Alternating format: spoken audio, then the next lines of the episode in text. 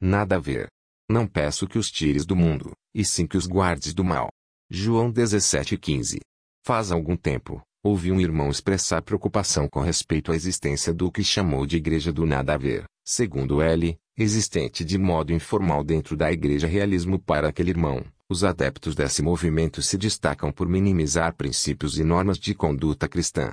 Sempre que são confrontados com a necessidade de observá-los, rejeitam a ideia com a expressão nada a ver, julgando-os irrelevantes e descontextualizados.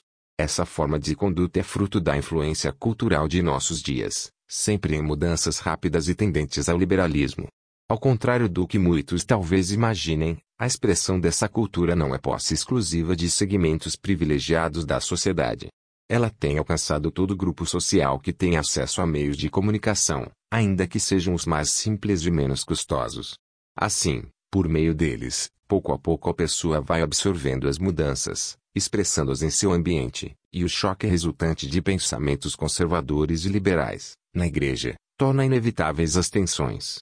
Felizmente, há um meio seguro de harmonizar os pensamentos e conceitos, o retorno à Bíblia, colocando-a no lugar que lhe pertence, ou seja, acima de toda e qualquer ideia humana, como crivo de avaliação da cultura. Somente estando firmados nas Escrituras é que nos encontraremos plenamente protegidos contra os dardos inflamados do maligno F6 e 16. Nesse sentido, Jesus orou, não peço que os tires do mundo, e sim que os guardes do mal. Ju 17 e 15.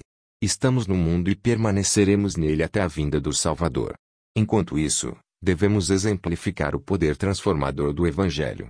No entanto, é verdade que, entre o ideal divino e a realidade da natureza humana, há uma luta sem trégua em cada coração. Ao tratarmos com alguns entre nós que eventualmente lutam com maiores dificuldades, é oportuno lembrar que o amor cristão não nos permite estigmatizar nem marginalizar quem quer que seja. Afinal, não é a igreja uma comunidade de amor e graça, que aceita, abraça, ergue e restaura.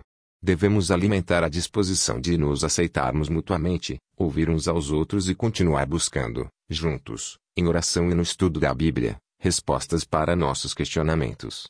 Ao fazermos isso com mente aberta e dirigida pelo Espírito Santo, à sombra da graça de Deus, construiremos uma igreja em amor que avança para o encontro com Jesus. Essa atitude tem tudo a ver com ele. Sábado, 1 de agosto de 2020. Escrito por Zinaldo A. Santos. Livro com o título De Coração a Coração Meditação Diária 2020.